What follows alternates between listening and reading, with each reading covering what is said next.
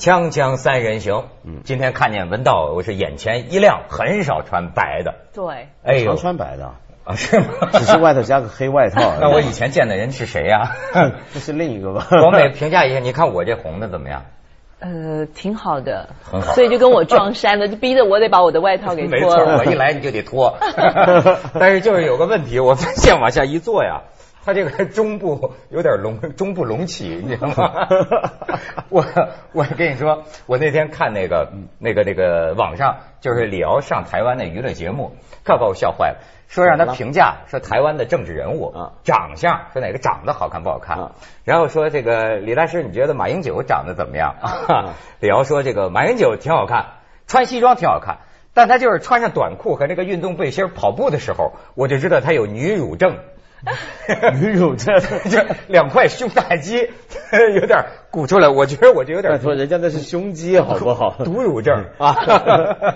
反正啊，这昨昨天一晚上没睡觉，为什么？看这个《潜伏》啊，我一连看了八集，最近大陆都特火。对我知道我知道。这这还没电看呢好看吗？连剧好看，好看，好看。这家伙松松孙红雷嘛。没错没错，真是挺好看。但是呢，咱就别聊潜伏了，啊现在这个病毒啊，已经是已经出来了，不潜伏了。对，没错。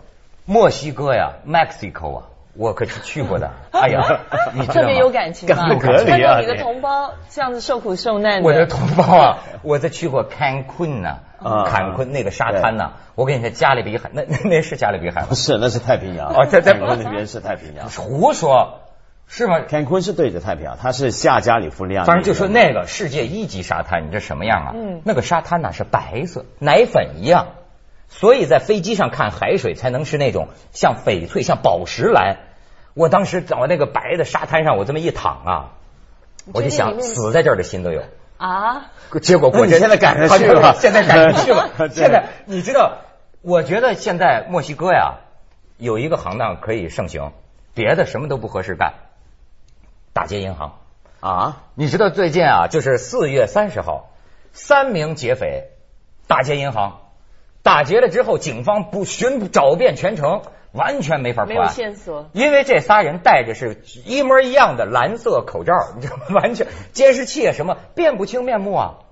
好家伙，跟所有的行员，还有所有来提钱、存钱的人，全都戴一样的口罩。一模一样。对，现在在在墨西哥很容易犯法，是吧？但是这话要小心讲，为什么呢？因为你知道这个已经为了这个猪流感的事儿，不是现在不叫猪流感，叫 H1N1 H1N1 嘛？对，人家是要给猪对证明对嘛。我对没错我我我其实真的很想知道这件事情，既然跟猪没有关系，为什么叫猪猪流感呢一？开始是怀疑跟猪有关，就怀疑怀疑是人猪接触染回来的。嗯但是问题是后来在猪身上反而找不到。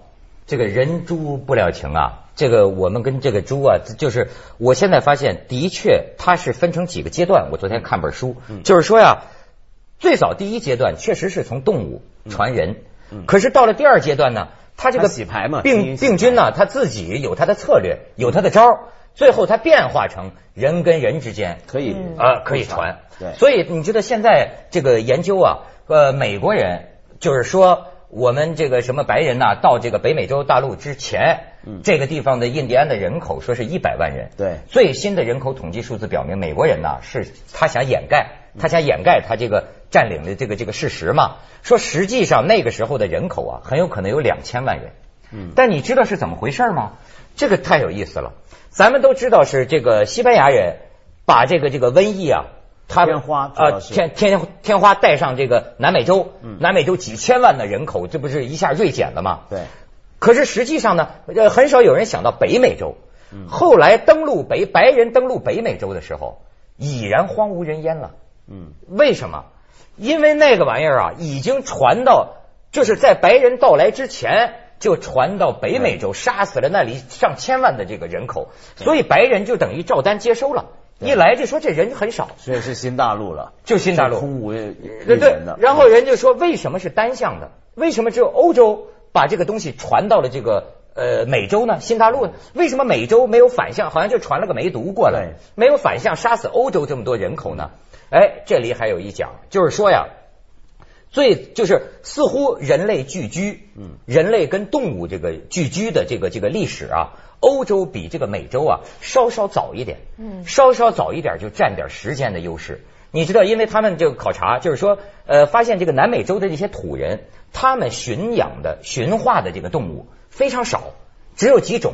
嗯，它不像欧洲，欧洲等于说早已经猪牛羊啊，它的该得病的、该死的、该传的都传了，而且还有什么丝绸之路啊，跟中国、跟亚非，它有过这贸易连接，就等于说该传的都传了，都有抗体了有抗体了，都有抗体那就显得美洲这边惨了，它这完全没有抵抗力对，。而且因为过去整个欧亚大陆啊，就彼此往来很频繁，整个欧亚大陆是个非常大型的一个病菌的培养室嘛。哎，就是我们大伙天天聚着来来往往了几千年，我们这发展出了太多不一样的病毒在我们身上。就人一个人丢到美洲就是个生化武器，你知道吗？一个人丢过去，那东西就全过去了。我现在学了好多医学常识，就是说呀，您甭觉得，就是说这个病菌呢是极其聪明的，哎，咱人的聪明叫一个一个人的脑袋，但是你比如像蚂蚁或者更好的、更小的病毒细菌，它们似乎啊是集体的，是一个人，他们有种整体的这种思考、这种战略，而呃你你比方说它就变，比如说说是梅毒，你知道最早的时候。最早的时候，梅毒的记载叫一四九五年，你瞧我用功的，一四九五年，当时的梅毒惨到什么程度？很短的时间内，从脸上到膝盖，这个脓包浑身都是，而且一块一块的皮肤掉下来，脱落而死啊！可是你知道吗？这其实并不是他们的最佳策略，因为你很快死了，他这个病毒呃细菌也死了。对所以呢，到后来梅毒啊，可以潜伏很长很长的时间。对你这就能拖很久，这样它你能在宿主的身体里生活很久。对，然后你说我们也有招，我们的身体，比如说他们说，你说你发烧，你觉得不舒服，可实际上呢，是你身体的一种应对策略，就是让你身体加温。嗯，加温之后呢，希望还没把你烧死之前，把那些病毒给烧死。对，这都是招啊。而且还有呢，就是其实你刚刚讲这种集体智慧啊，现在很多电脑在发展的方向就是这个方向，嗯叫集体决策嘛。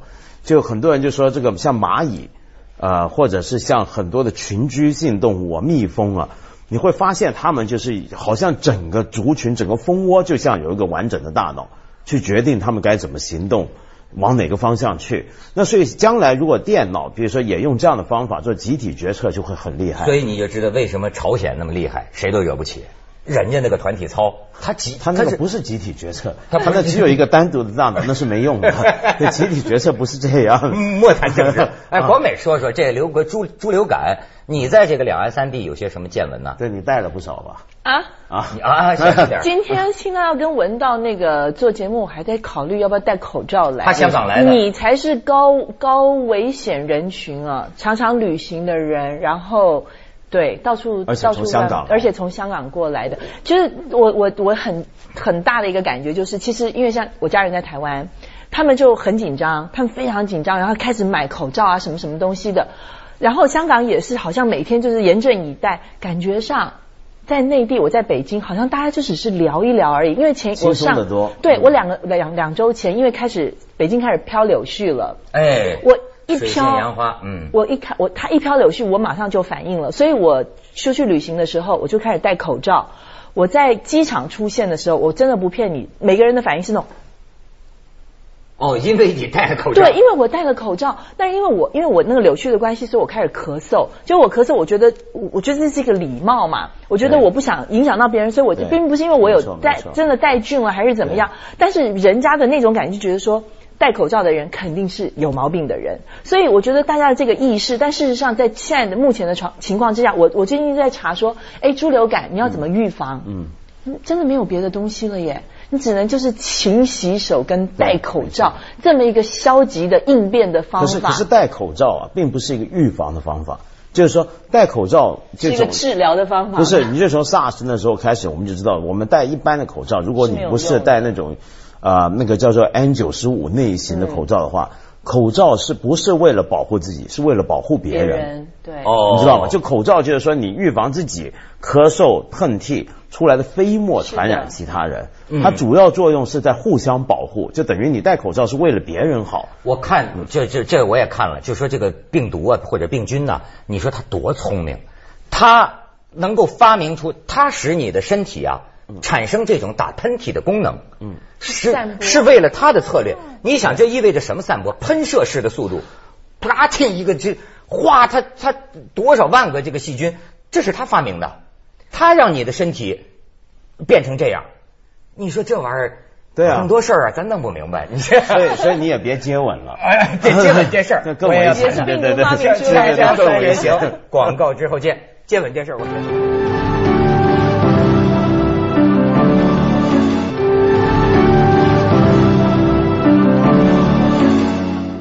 给你看看墨西哥的这个这个这个照片，哎，咱们咱咱咱们看几张，你瞧，哎呀，跟文道穿的一个色儿，这结婚，哎，这是未婚先孕吧？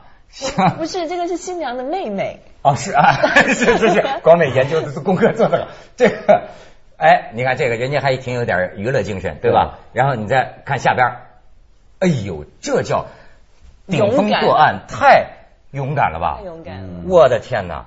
你想想，你这，我跟你讲，就我我这个最近对接吻呐、做了一番这个研究、嗯啊，有心得了哎，这太有心得了。我跟你说，接吻这事儿吧，他是因为猪流感才开始研究的吗？因为很多原因，我 在 研究的。OK OK，你说你说，还要拿出小证。我现在是接吻教授，知道吗？是是是，这墨开班吧？不是，我跟你讲，墨西哥。墨墨墨墨西哥电视剧当年你们没看过，我们有很深的印象，也也挺有意思的。现在墨西哥的电视剧的制作人已经说了，目前的电视剧里边没有接吻镜头了。那是因为所有的演员都不肯接吻了呀。没错，没错就没有说现在墨西哥的演员开始斗演技了，就导演要求他们必须用这个呃飞媚眼儿，就是眼神儿或者姿势、动作，反正不接触，表达你的浓浓这个激情。哎，广美这眼神行，就就开始搞这个，所以呢，现在接吻就只能看我了。没事，我跟你讲，哎呀，我我你们一定要听我读一读，观众要有点耐心，非常有意思。啊你说你有时候你没想到生活里的一些事儿啊，它有那么多的知识。从生理上讲，吻是触觉、嗅觉、味觉、视觉乃至听觉的综合交融。哇哦！有人说，吻是灵魂和灵魂在嘴唇上的相遇。哦是呀，说得好灵魂灵魂在嘴唇上相遇。吻是一个向嘴诉说，代替了向耳倾吐的秘密。说的好吧？然后，据一项最新的研究表明，接吻可以促进人体血液循环，而且还有防治胃病、胆病和牙病等诸多的医疗保健功能啊！世界著名的美国金氏性学研究所的人员认为，房事可以很快成为例行公事，而接吻却能经常使人激动。这玩意儿比那个还好使，你知道吧？接吻还有镇痛和帮助伤口愈合的作用。天哪！接吻带来的皮肤肌肉活动和充血过程的加强加快，能减少皮肤皱纹，减轻面部衰老。接吻时，双方性激素分泌会增多，体内释放出的神经肽可以使身体的各个器官处于快乐状态。你这好家伙飞了！那但从医学的我的研究是很全面的，对吧？对对对你看，我就另一方面，嗯但从医学的角度讲，接吻确有苦涩和令人担忧之处。哦，这个时候啊，其实这个猪流感的时候，你们要听听这个。嗯，据医学专家测定，一个感冒病人可以通过接吻把四十万个致病菌传给对方，远比打一次喷嚏的传播能力高得多。近年来，由于艾滋病出现，西方接吻之风才受到抑制。据外国文献报道，一次典型的法国式接吻，光明知道什么叫法国式接吻吗？知道。这 是搅和嘛，是吧？这是典型的法国式接吻，需要牵动面部二十九处肌肉，还会把九毫克、零点七毫克的蛋白质、零点七一毫克的脂肪、零点四五毫克的盐分、零点一八毫克的有机物和二百五十个细菌送到你的嘴里。你说，这就是这不仅是咽喉部许多炎症的重要原因，还会因为热吻的兴奋导致甲状腺分泌异常。据现代医学研究表明，心脑血管患者根本不宜接吻，严重的哈，也也他他说的不是我说的啊。因为热吻难免会有唾液交流，使病毒性肝炎、流行性腮腺炎、细菌性痢疾、流行性出血热、淋病、梅毒、风疹、猩红热、白喉、百日咳、流行性感冒、肺结核、急性出血性结膜炎、传染性单核结构增多症等多种疾病，极易在接吻过程中传播。另外，还存在一种被称为情侣煞星的接吻病，叫唾液发热病。你们都要注意啊，主要表现为轻度发热、颈淋巴结肿大、身体倦怠，常见于男女青年热吻后数日至半个月发病。我要不说我最近觉得身体很疲倦。这个病症是什么呢？就说了嘛，轻轻度发热啊淋巴结这儿你摸一摸，它有点肿大，身体倦怠。这然后呢，人就说了，然后那些人大概有这病，还以为自己是热恋之中的身体反应。啊，有人这叫热恋病嘛。其实现在科学研究说了，这叫唾液发热病。那这到底是稳还是不稳呢？吻固然是浪漫的，但也是极为严肃的事情，所以在亲吻之前应慎重，要看到接吻的喜和忧。而且而且接吻历史上也很有意义啊。当年犹大出卖耶稣的时候，他的记号就是他去吻耶稣一下，让这个罗马军团认出来这个人就是耶稣，然后就可以把他带走。所以接吻还是一种背叛的象征。有知识，真的你看，就咱咱关于吻的，什么死亡之吻，就以吻封建，对吧？等等，很很很多这样的事儿这不。是好事儿。嗯，这不是对，反正他是和尚，他 他不需要，他就跟你说别不是好事儿。反正就是猪流感了嘛，就是哎，猪接吻嘛，猪不接吻，但猪会互咬。啊，因为好感。不是，是表示仇恨。因为现在的这个，我们刚刚讲这个猪流感，这刚刚就说其实不叫猪流感，但是问题是现在的这种猪啊、牛啊、羊啊养的方法很容易造成病菌的变坏。为什么？因为它是集约式的，是工厂，所以现在有个说法叫农业工厂嘛，嗯，就是把这个猪啊、鸡啊都集体的像集中营一样困在一块儿。那么比如说，特别是做火腿用的那种猪啊，那么它的猪肉是比较特别的，因为那些猪都养得非常密集。那么从小到大就在一个非常小的笼子里头长大，所以它的皮肉是贴着那个笼子陷你这么进去。说着说着，我就想起了香港的人呢？哦，你像这，对你像这些，为什么不是因为像这种什么感、什么禽流感、什么猪流感，高发城市都是在人口密集的城市里面，广州啊、没错，香港啊对，这样的。所以猪也是这样。那么这些猪呢，他们后来都会精神病的，啊因为 对，因为猪跟人一样，就人任任何的呃哺乳类动物都会有一个地盘意识嘛。其实任何动物都有。它有个固定的空间，觉得这个空间是我的，是安全范围。你跟它贴太近，人跟人贴太近，你就不舒服嘛，对不对？这猪也是一样。那么当他们长期这么接近，要互相抢地盘，就会互相咬。所以这些猪呢，我们吃的时候不知道，但其实它满身都是伤。那么由于它长期这么咬，所以它会有精神病，所以它的激素呢会过度的分泌到肉里面，然后人吃了之后呢，人就会显得特别的亢奋，也特别的容易生病，有也是精神病。然后这些猪老混在一块呢，这些细菌也特别容或者病毒特别容易互相传染，然后爆在发。排泄出去的时候又传就流到河里面去，或者你人一摸，它你就上来你。讲的很对。经过我的这个最近的研究啊，我觉得啊，世界上最早的防疫学家是老子。啊，老子讲了一句话，叫这个小国寡民嘛，哦对对对鸡犬之声相闻，老死不相往来。现在看来，这个因为我我我的研究啊，你知道吗？这种现代的感冒这种流行病的大规模传播是从什么时候开始的呢？农业社会。一万年前，人类开始农业的时候，人口聚居，因为其实人过去分散的时候啊，是不会有这事儿的。对，你他就是人口到了一个密度，那么农业方式啊，比原来的这个畜这个这个游呃游牧民族啊，人就密集多了。然后到几千年前开始城市的聚集，这就更加密集，而且是人和牲畜的这个聚集。对。没有办法解决对，的所以欧洲的城市的人口史是一直有个循环的，就每次人一到达一定数量，就一定爆发一次席卷欧洲的大瘟疫，像黑死病或者后来的霍乱，人都死得七七八八了，然后又重新来过，是直到现在公共卫生系统改善之后，它的人口才能够突破，比如说像伦敦能够突破五十万人的上限，要不然以前是一到限度就完蛋，就就就就来一场瘟疫。可是呢，嗯你说到这个，刚刚你说香港啊，我觉得香港现在还其实比较安全。这世卫组织都说香港防疫做的是最好，为什么？就是人的有意识，有经验。嗯，墨西哥这回就是没经验。哦就香港这种紧张啊，其实反映出因为非典的时候它是重灾区嘛，所以它很有经验。有经验的时候就会什么事儿都安排的很妥当。比如说举个例子，像香港几家大银行啊、大的公务机构 都在做应变计划。那个计划是怎么做的？就是说，万一爆发一个像西班牙流感那种规模的流感，天哪，那这杀死两千万人呐！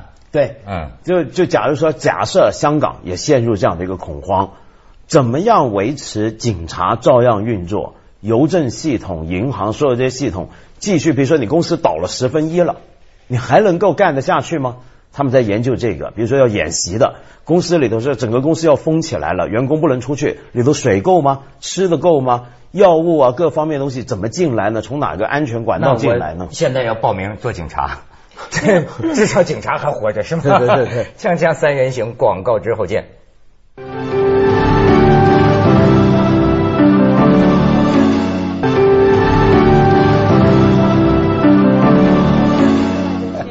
对，他说我刚才念稿的时候把唾沫都喷他杯子里。但但还好，我的杯子一路一路拿拿拿。但我从来不担心这个问题，因为文涛每次只要有美女在的时候，他的脸都是朝那边的。真是知我本性这样。哎，广美再说说。啊，没有，我刚才就讲到说那个，他说香港是一个安全，虽然是人口密集的城市，但是一个安全的城市。我觉得就除了你刚才讲的一些政府内部的一些应变措施之外，还有我觉得人的那种警觉性。就是说，你其实到各种大楼里面，高档的大楼、中档的、低档的大楼，我们现在都还可以看到他们的那个电梯的那个摁的那个按键上面啊，都还贴了一个薄薄的那个塑胶膜。他们每一个小时都会来消毒一次，然后地那个地毯就是门口的那个大地毯，可能放一个消毒毯。其实这都是非常小的动作，但是你要想到这个东西就可以阻隔掉很大很大的一个让你。接受传染的一个途径。你别说光是凤凰了，你好久没回香港凤凰嘛？香港凤凰现在不是搬了吗？我们外头那个大院子，一走进去你就很容易滑倒，而且一股子臭味，就是每天在那撒消毒药水。让那个气味弥漫在所有空气之中。我记得那回非典的时候嘛，我们锵锵三人行，你知道闹了一回事儿嘛？录完像之后，然后有一个助理打电话给我说，梁文道今天是在某个大学发表过演讲之后来录的咱们这个锵锵三人行，你记得吗？然后说那儿发现有那个感染的，对，然后说文道是个人物，然后说你自己要小心，然后又通知什么徐子东说你们仨在一块儿，唾沫星子全到杯子里了，可是。对。